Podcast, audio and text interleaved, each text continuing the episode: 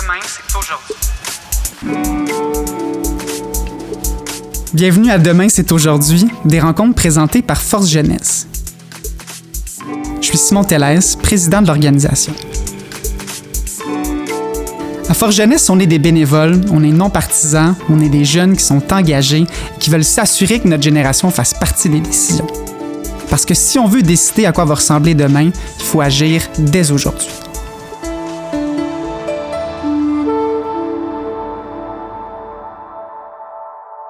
Serais pas prêt à arrêter d'utiliser ma voiture là, seulement pour aider l'environnement. Je trouve que c'est une perte de liberté. Euh, par exemple, comme j'ai mentionné, pour aller au chalet, euh, pour euh, déplacer des charges ou des, objets, pour aller à des activités où il n'y a pas nécessairement de réseau de transport en commun. C'est en quelque sorte une perte de qualité de vie. Mes parents ont déménagé dans certains secteurs en fonction du transport en commun, parce qu'on est quatre enfants, on se rend tous à l'école, euh, soit à la marche, soit en transport commun. Avec euh, le système de métro, et puis les transports actifs, j'ai vraiment pas eu besoin de, de me procurer une auto ou de finir mon permis. Moi, j'étais à Saint-Jean-sur-Richelieu. Pour aller à Montréal, à partir de là, il y avait un bus. Donc, il fallait prendre l'auto pour se rendre à la station de bus. Donc, si jamais t'as pas d'automobile, c'est quand même difficile d'avoir accès à ce bus-là. S'il y avait des transports en commun où est-ce que je suis, je pense que je les, les utiliserais peut-être pas tous les jours, peut-être pas tout le temps parce que je trouve quand même que c'est plus rapide avec la voiture. Je l'utiliserais peut-être là s'il y a des tempêtes, de la neige ou tu sais quand c'est peut-être plus dangereux les routes. Demain, c'est aujourd'hui. Mon nom est Lauriane Derry, je suis vice-présidente aux communications chez Force Jeunesse et aujourd'hui, on vous parle de transport en commun.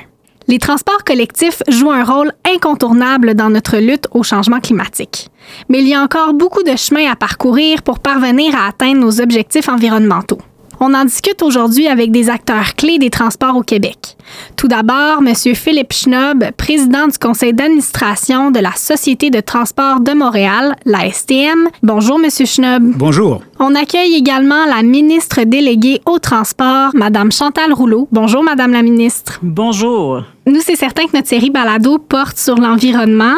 Donc, selon vous, puis peut-être dans des discussions que vous avez eues avec d'autres euh, transporteurs euh, ailleurs dans le monde, c'est quoi le rôle des transports collectifs dans notre lutte collective au changement climatique?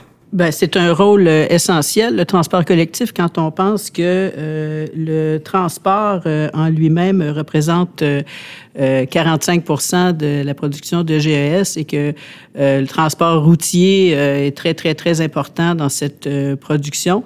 Le transport collectif, surtout comme on le voit de plus en plus électrique, parce qu'on mise sur l'électrification des transports, dont le transport collectif, bien sûr transport collectif qui va qui permet de réduire euh, l'auto solo, qui permet une meilleure mobilité pour euh, l'ensemble des citoyens, qui va permettre euh, aussi de désenclaver des secteurs où il y a de, grandes populations et de permettre d'avoir un meilleur accès vers les, les, grands centres de savoir ou vers les zones d'emploi ou vers, en fait, là où on veut se diriger en transport collectif, c'est euh, essentiel pour, euh, pour l'environnement. Ça s'inscrit d'ailleurs dans le plan euh, d'économie verte du gouvernement.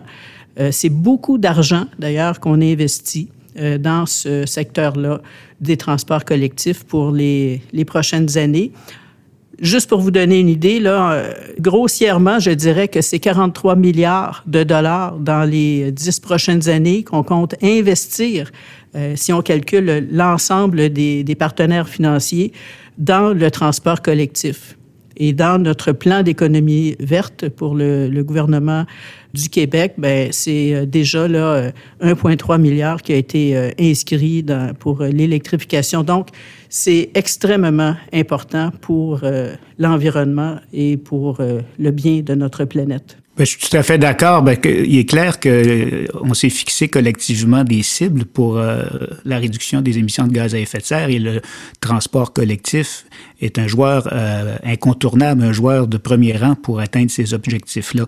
On a calculé là, à la STM euh, avec, euh, avec des scientifiques que le transport collectif, sa seule existence aujourd'hui, permet de réduire ou d'économiser ou de ne pas produire 4 milliards de tonnes de GES. C'est énorme. Comment on arrive à ça? Bien évidemment, on, calcule le nombre de personnes dans le réseau qui, s'ils étaient en auto, contribueraient à la pollution. On calcule la congestion parce que, évidemment, s'il y a de la congestion, il y a davantage de pollution. Donc, euh, et on calcule aussi la densification. Parce que, comme vous le savez, s'il y a un transport collectif efficace dans certains secteurs, ben nécessairement, les gens n'ont pas besoin de se servir de leur auto pour aller faire leurs courses. Alors qu'il y a des secteurs euh, dans la région où euh, on peut difficilement se rendre à l'épicerie sans prendre sa voiture. Donc, plus le transport en commun est développé, moins on a besoin d'auto, moins on a besoin donc de, non pas nécessairement de l'acheter, mais on a moins besoin de s'en servir. Donc, quand on met tout ça ensemble, ça nous donne aujourd'hui, tel qu'on le connaît, sans même avoir fait de développement, réussit à, éviter 4 milliards de tonnes de GES. Alors, tous les projets, que ce soit le REM, que ce soit le prolongement de la ligne bleue, que ce soit tous les projets de voies réservées, de SRB, tout ça va contribuer à augmenter l'offre, ce qui va nous permettre d'atteindre davantage de, GES évités. Donc, nécessairement, c'est la clé parce qu'il faut absolument euh, donner des options aux gens pour qu'ils n'aient pas besoin de prendre leur voiture. Oui, puis c'est super intéressant. Euh, on parle du plan pour une économie verte. On le sait justement que les, les, les, objectifs sont très ambitieux. On parle même de ne plus vendre de voitures à essence euh, à horizon 2035, euh, si je me souviens bien. mais on sait aussi qu'il y a une partie importante du financement dans les infrastructures de transport collectif qui proviennent des taxes sur l'essence et des taxes sur l'immatriculation. Alors, comment est-ce qu'on va arriver à assurer ou à pérenniser le financement du système de transport en commun si le souhait, c'est de, un, réduire le nombre de voitures à essence et de, deux, de réduire le nombre d'automobilistes sur nos routes? Bien, il faudra euh, compter sur... Euh, en fait, en ce moment, il y a un travail euh, qui se fait là, pour développer des... certaines initiatives là, de, financement, mais c'est à long terme que ça va se faire parce que effectivement, si on ne mise que sur la taxation, ce sont les jeunes d'aujourd'hui qui vont payer cette taxe. Alors, est-ce que c'est réellement ce qu'on souhaite de remettre ce fardeau sur euh, nos jeunes qui sont en ce moment les principaux utilisateurs du transport collectif? Alors, il faut euh, vraiment euh, mettre toutes les options sur la table. il faut être très ouvert à différents types de financement et on aura prochainement euh, des, des, propositions là, qui seront justement euh, euh rendues euh, publiques en ce sens et on pourra avoir de belles discussions sur le financement, qui est un enjeu. Il va sans dire que c'est important.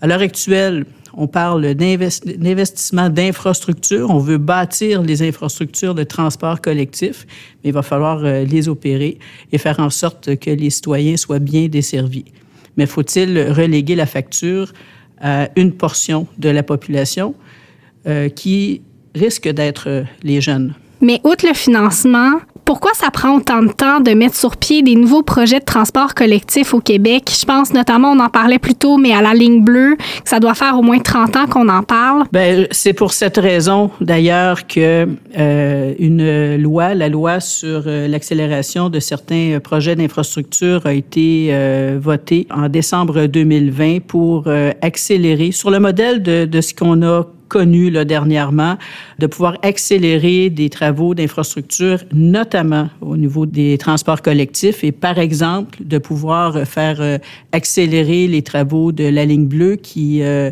des travaux qui sont pendants depuis 40 euh, ans. Alors, c'est un petit peu trop long, ça, 40 ans, pour la réalisation de, de travaux de transport collectif.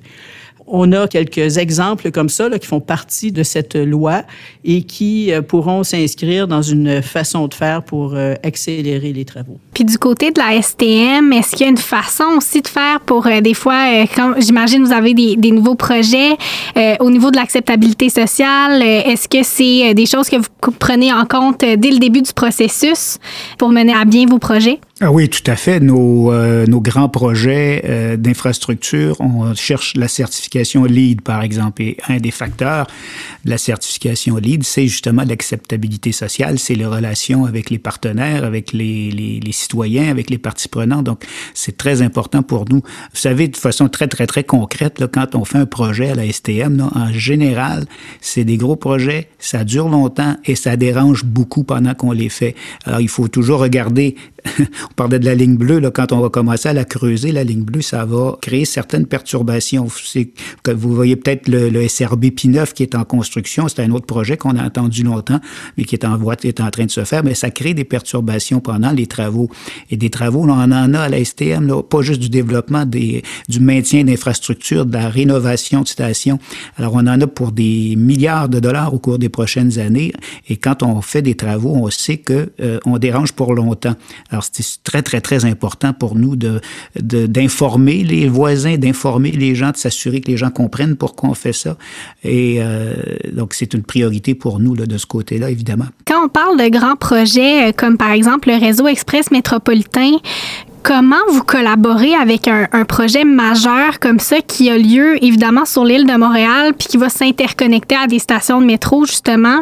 Est-ce qu'il y a une collaboration euh, de tous les jours entre vous et l'équipe du REM? Ben, peut-être qu'à certains égards, on aurait intérêt à, mieux se coordonner en amont, mais maintenant que les annonces sont faites, on travaille ensemble. Vous savez que dans le cadre de la, ligne bleue, par exemple, il y aurait une, euh, interstation au niveau de la station Lacordaire.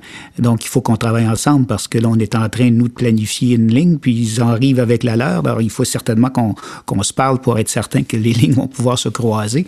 Euh, même chose dans les, stations qui euh, sont dans la première portion à Édouard Montpetit, par exemple, il a fallu se coordonner. On a rendu la station accessible pour que les gens qui sont euh, qui viendront du REM puissent prendre l'ascenseur aussi. Donc, l'accessibilité universelle qui n'était pas prévue à Édouard Montpetit au départ, ou même chose à, McGill, donc les stations d'interconnexion avec le REM, qui, lui, sera euh, accessible aux personnes à mobilité réduite. Bon, on a ajusté notre planification pour que ces stations-là deviennent accessibles également. Donc, effectivement, il faut, euh, faut se parler pour qu'on puisse faire ça dans Il y a nécessairement, si vous permettez, une coordination qui est nécessaire entre les différents partenaires, euh, les différents joueurs qui ont une responsabilité euh, de projet, mais des projets qui sont interconnectés, justement.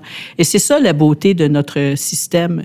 On a euh, le métro qu'on connaît, on a ce nouveau mode de transport avec le train électrique métropolitain, le réseau express métropolitain souterrain et aérien qui vient s'interconnecter au réseau.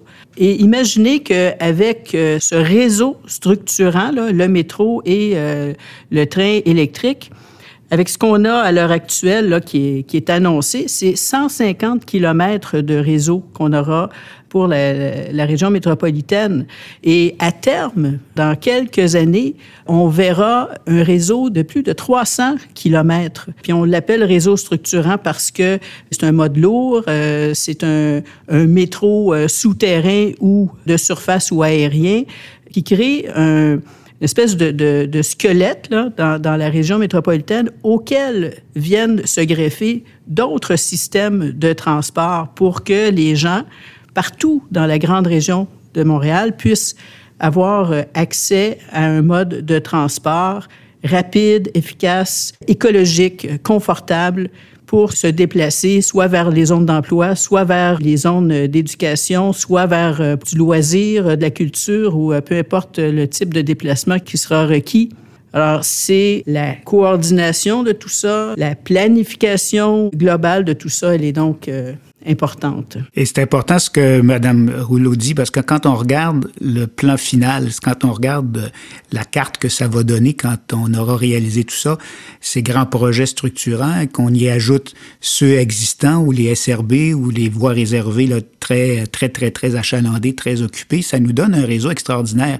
Parfois, on regarde les cartes des réseaux à travers le monde, on dit, ben, le réseau à telle ville est beaucoup plus grand que le nôtre, puis on dit, ben non, ils ont simplement mis sur leur carte leurs lignes de bus les plus achalandées des tramways, ils ont mis l'ensemble de l'offre qui peut venir de compagnies différentes aussi. Il y a des villes où on passe euh, d'une ligne de métro à l'autre et on s'en rend pas compte comme client, mais on vient passer d'une compagnie à l'autre. Puis c'est pour ça qu'il y a une autorité régionale comme la RTM dans ces endroits-là qui gère l'ensemble des revenus pour les partager par la suite. Mais c'est essentiel aussi de regarder, comme on dit en anglais, de big picture parce que c'est là où c'est impressionnant tout le travail qui est en train de se faire. Ah, c'est clair. Puis dans le fond, il y a la cohabitation des réseaux de transport, ce que vous venez de décrire, mais il y a aussi la cohabitation avec des modes de transport actifs comme les Bixi, par exemple, ou même les trottinettes qu'on a vues l'année dernière à Montréal. J'imagine que ça aussi, ça demande la coordination avec ces façons de se déplacer là qui sont plus actives. Oui, ben moi, mon rêve, c'était de créer une plateforme, et c'est toujours mon rêve, puis euh, j'espère qu'on va y arriver, où tous ces joueurs-là sont présents. Une plateforme de mobilité intégrée où le client, avec sa carte opus ou avec son téléphone, peut passer de Bixi au métro, euh, à l'autobus, au REM, au train, sans avoir à se poser la question de savoir comment je fais pour m'acheter un billet. Alors, j'inclus là-dedans le covoiturage, j'inclus là-dedans euh, l'autopartage, des choses qui sont essentielles pour que les gens puissent se déplacer de façon fluide en passant d'un mode à l'autre, comme si tout était intégré, puis qu'ils n'aient pas à se poser de questions, savoir comment je fais pour euh, m'abonner à Bixi, comment je paye Bixi. Si tout pouvait se faire avec la même carte, ça simplifierait beaucoup la mobilité durable. Oui, d'ailleurs, la RTM a travaillé euh, très fort sur euh, justement la tarification, là, puis assainir cette tarification où on avait plus de 700 titres. On est rendu à, à une centaine de titres où il y aura une euh, une, intermodalité euh, possible maintenant avec, euh, avec cette carte-là. Puis, au passage, Philippe parlait de fluidité. Je me permettrai un clin d'œil. Dans la fluidité, il y a aussi les navettes fluviales. Alors, je me permets ce petit clin d'œil parce que ça demeure quelque chose d'assez intéressant comme mode de transport aussi.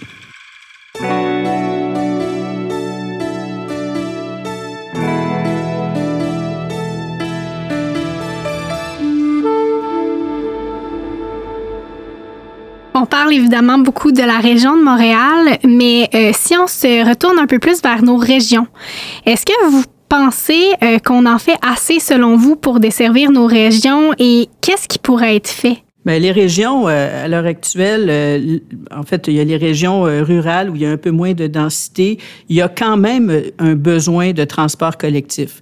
Euh, ce contre quoi on se bat, c'est qu'il n'y a pas nécessairement de congestion. On a des habitudes bien ancrées. On prend sa voiture pour aller au travail, pour aller euh, à l'épicerie, pour aller euh, faire ce qu'on a à faire, et on se pose pas de questions. Alors, ce qu'il faut, c'est un peu, disons, venir brasser la baraque là, à ce niveau-là.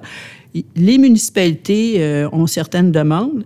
Euh, ce qui est, excellent. Actuellement, le gouvernement euh, a des, programmes pour financer euh, les frais d'exploitation jusqu'aux deux tiers des frais d'exploitation, par exemple. Il y a un grand travail de collaboration qui se fait avec les municipalités. Vous savez, dans le cadre de la COVID, des, des, des, impacts que ça a eu, il a fallu que le gouvernement littéralement se batte contre cette volonté de certaines sociétés euh, de réduire jusqu'à jusqu'à zéro euh, l'offre de services de transport euh, interurbain, par exemple. Alors, il y a un travail à faire. Bon, les, les, services sont maintenus, ça c'est une c'est la bonne nouvelle. Dans la vision du gouvernement du Québec, on veut desservir l'ensemble du Québec. Bien sûr, les euh, grands centres urbains ont un poids là, assez important et euh, tout le réseau interurbain est extrêmement important aussi. Et comment peut-on, dans des plus petites localités rurales,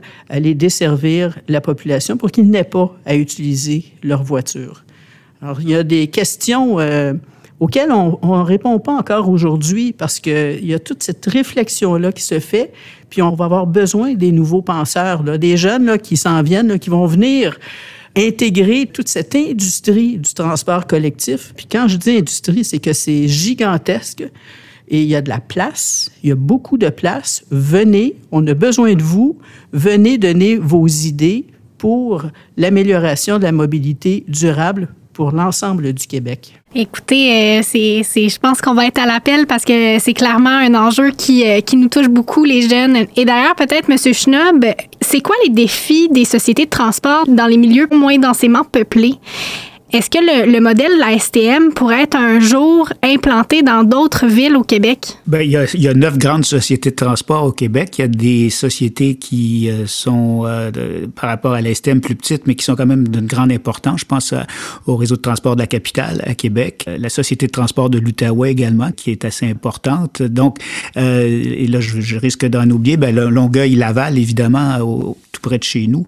Alors, tout le monde s'adapte selon sa population. Est-ce que le euh, le bon mode au bon endroit, ben, évidemment, dans certaines régions rurales, on ne penserait pas de construire un métro ou d'avoir des lignes de bus aux cinq minutes.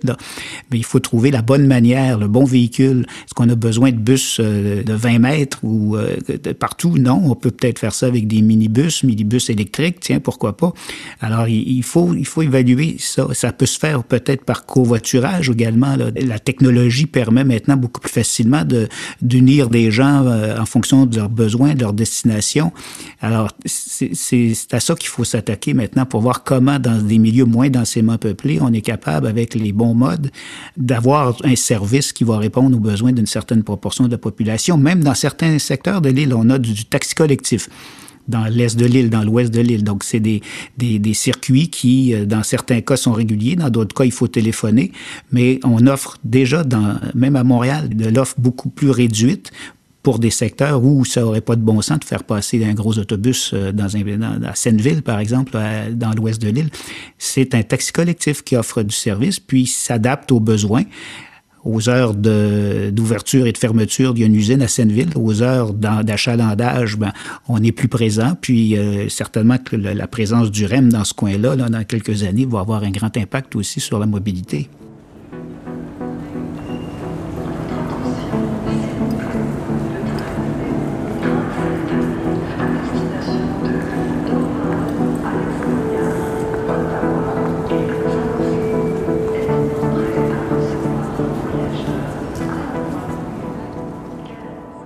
Et là, j'ai envie qu'on parle d'un autre sujet là, qui est très important chez nous, chez Fort Jeunesse. Nous, on milite beaucoup pour qu'une place soit faite aux jeunes de 18 à 35 ans dans les sphères décisionnelles. Euh, quelle place faites-vous aux jeunes dans vos institutions respectives euh, ou même dans vos processus décisionnels quand ça vient le temps de développer un nouveau projet, par exemple? Monsieur Schnupp, je serais, je serais curieuse de vous entendre. Eh ben nous, depuis euh, au moins une dizaine d'années, il y a, euh, c'est prévu dans la loi, il y a une personne de moins de 35 ans au conseil d'administration.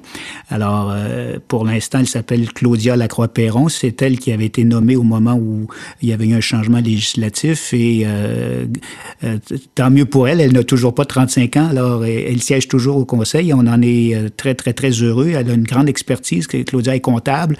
Donc, en plus de sa jeunesse, évidemment, elle nous apporte une expertise très pointue, très spécifique et très utile au conseil d'administration.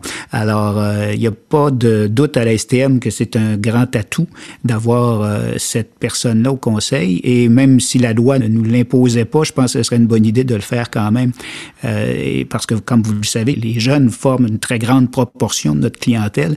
Donc, c'est important de rester branché sur, sur les jeunes pour savoir dans quelle direction on doit aller. Donc, oui, c'est un grand, grand, grand atout dans notre planification. Et euh, pour vous, Madame la ministre, est-ce qu'il euh, y a une place donnée aux jeunes, au gouvernement ou dans les euh, processus de consultation, par exemple? Bien, il faut penser que ceux qui utilisent le plus le transport collectif à l'heure actuelle, ce sont les jeunes et les femmes.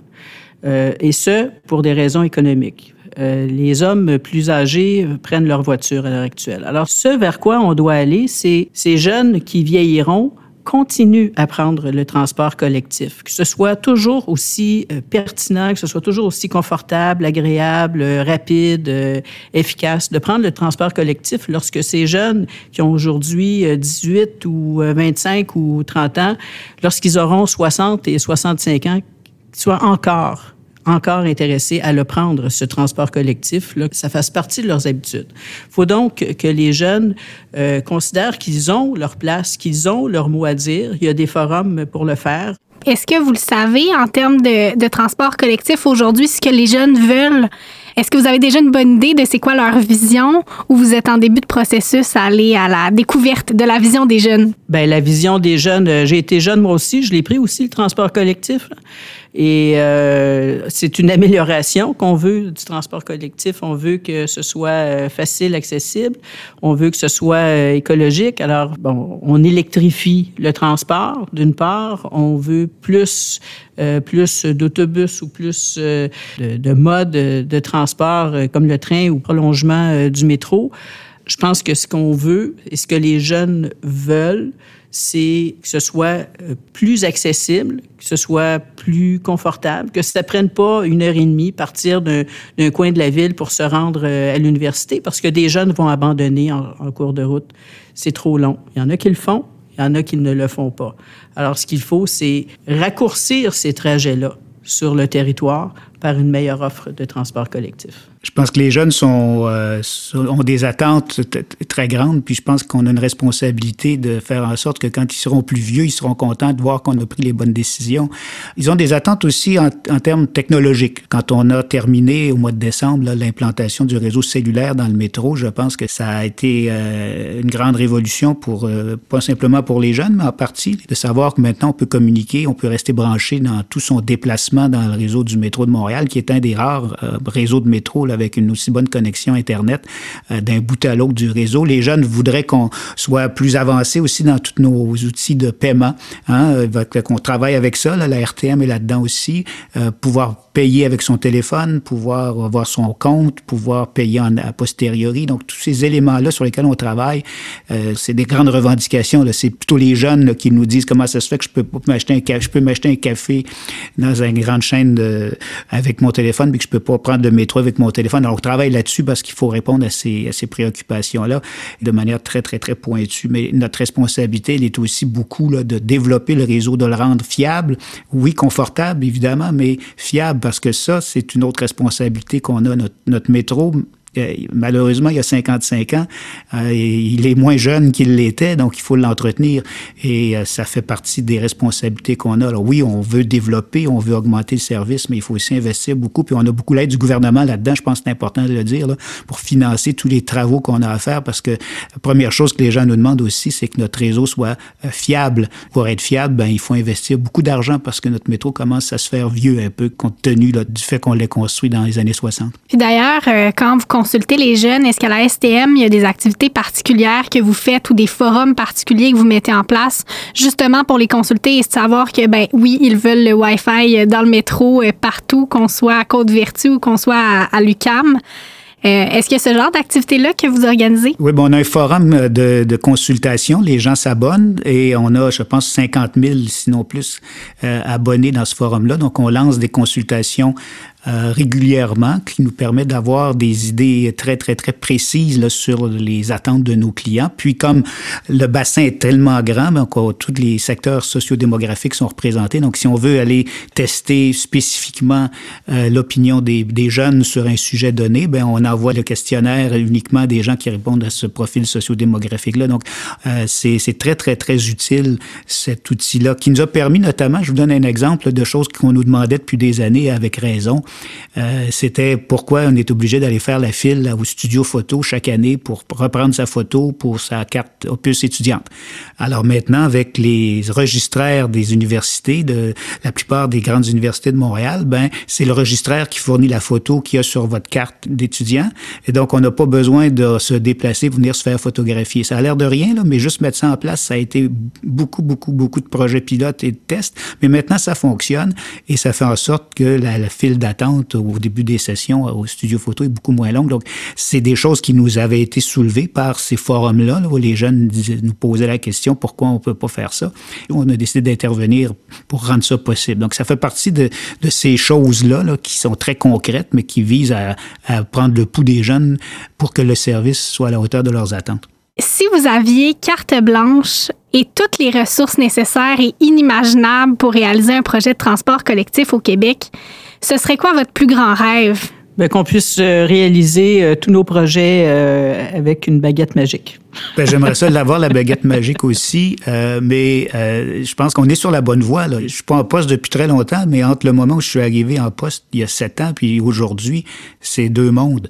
Euh, c'est un monde où on est en train de proposer des grands projets de développement. Euh, le REM, la ligne bleue, on fait le SRB P9, des projets qui, euh, on le disait tout à l'heure, se font attendre depuis longtemps. Ben là, ça se fait plus attendre. Le SRB P9 est en construction. faut être patient, ça s'en vient. la ligne bleue, on est bien parti. Donc, c'est des projets. Le REM, on en parle beaucoup et Si on prend l'autoroute des cantons de l'Est, on voit que ça grandit, ça, devient de plus en plus concret et réel. Donc, euh, la situation a évolué considérablement au cours des dernières années. Donc, on est bien parti. Il faut pas s'arrêter là parce que les besoins sont là, puis les attentes sont grandes. Donc, on est au bon moment pour voir ça évoluer. Bien, merci beaucoup pour euh, cette discussion qui a été très, très enrichissante. Euh, je découvre euh, un monde qui est vaste, qui est complexe, mais surtout qui est essentiel à la vitalité de l'ensemble du Québec et pour la santé de notre planète. Il y a certainement de grands défis à surmonter pour arriver à atteindre l'ensemble de nos objectifs, mais je crois qu'il faut justement se permettre de rêver, sans toutefois évidemment perdre de vue l'importance de passer à l'action. Donc euh, là-dessus, je vous dis un grand merci. Mais parfait. Merci beaucoup. Merci. Nos invités étaient M. Philippe Schnob, président du conseil d'administration de la Société de transport de Montréal et président du conseil d'administration de l'Association du transport urbain du Québec.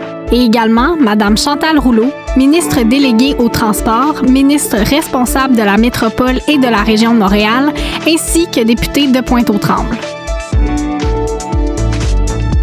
Animation, Lauriane Derry. Réalisation, Geneviève Tremblay. Conception sonore, Francis Thibault. Et production, Coyote Audio.